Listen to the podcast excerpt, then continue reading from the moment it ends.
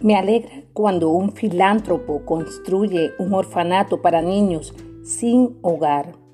Y me emociona aún más cuando una persona adopta a uno de ellos.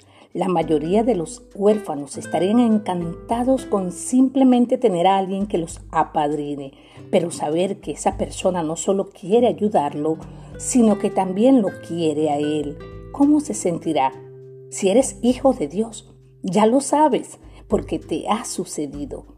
No podrías quejarnos si Dios tan solo nos hubiese amado tanto y enviado a su Hijo para que no pereciéramos, para que tuviésemos vida eterna, como lo dice Juan 3:16.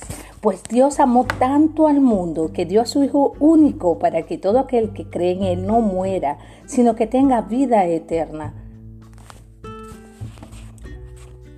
Esto ya habría sido suficiente para nosotros pero no para Dios. Él envió a su Hijo para que nos redimiese, pero no como objetivo en sí mismo, sino a fin de que recibiésemos la adopción de hijos, tal como lo dice Gálatas 4, del 4 al 5.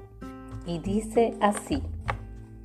Pero cuando vino el cumplimiento del tiempo, Dios envió a su Hijo, nacido de mujer y nacido bajo la ley, para que redimiese a los que estaban bajo la ley, a fin de que recibiésemos la adopción de hijos.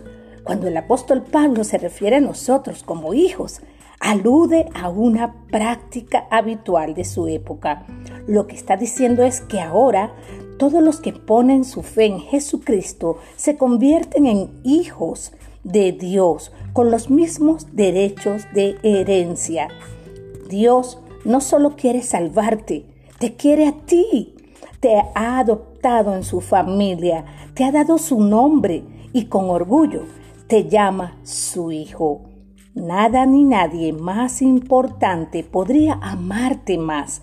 Eres hijo de Dios. Tu Padre te ama.